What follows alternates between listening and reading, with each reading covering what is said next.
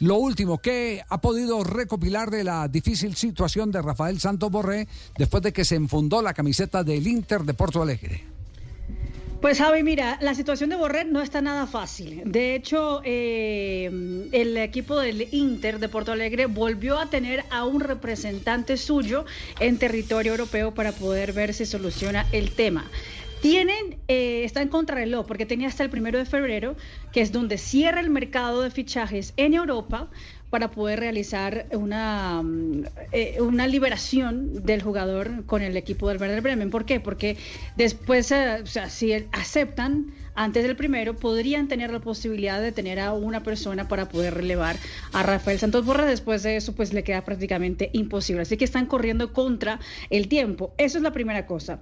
Eh, la segunda cosa es que mm, Borré pidió formalmente al equipo, como ya persona, eh, él mismo como jugador, por favor, libérenme para poder irme. Yo, o sea, ustedes ya dijeron que no estaban contentos con mi pues con la actuación que, que, tuve poniendo la camiseta. No sé cómo los hinchas van a, van a estar con eso. Y eh, Borré mismo ha pedido a los directivos del equipo que haya una finalización del préstamo.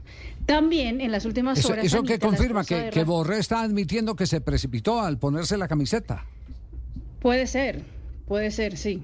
Puede ser. A mí me contan cuenta que el presidente trató de estar dos semanas en territorio europeo, en Alemania, para poder conversar con los directivos que no dieron eh, ningún tipo de esperanza máxima que más o menos eh, cuando dijeron, listo, perfecto, el Frankfurt lo firmó, tratemos de presionarlo de alguna manera y la, la, primera manera fue justamente anunciándolo en las redes sociales.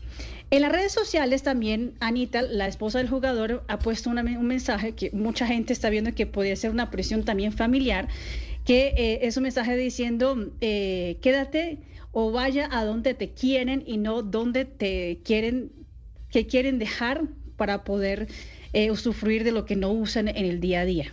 Pues obviamente no están hablando de que sea de, de su situación contractual, pero uno pensaría que tiene que ver con la situación contractual que tiene en ese momento Rafa Santos Borré. Y como ha sido incluso el boom y tal vez la contratación de la temporada del fútbol brasileño, si no llega al Inter de Porto Alegre, pues sería el hazme reír de los hinchas de los otros equipos, especialmente al archirival del equipo colorado, que es el gremio de Porto Alegre. Entonces, el Inter hasta podría ver si existe la posibilidad de una negociación eh, cuánto estaría dispuesto a pagar para poder liberar al Rafael Santos Borré y creo que esa sería tal vez la única salvación para el equipo eh, de, del Inter de Porto Alegre en estas alturas de, pues, del lío que se ha convertido en las últimas sí. 48 ¿Hay alguna duda de que el Verde Bremen lo que quiere es plata? Sí, ¿hay alguna duda? No. No. Que lo tengan, que lo tengan en cuenta, que lo tengan en cuenta y que, y que le den un billete para poder liberar el contrato Así el jugador no sea de su propiedad, pero está con contrato vigente con el Werder Bremen. De eso no hay la menor duda. La menor duda, claro. De eso no hay la menor duda, pero también eh, hay que admitir que Santo Borré, sin haber eh, resuelto su situación contractual con el Werder Bremen, se puso la camiseta de otro equipo y, el tema eh, lo complicó.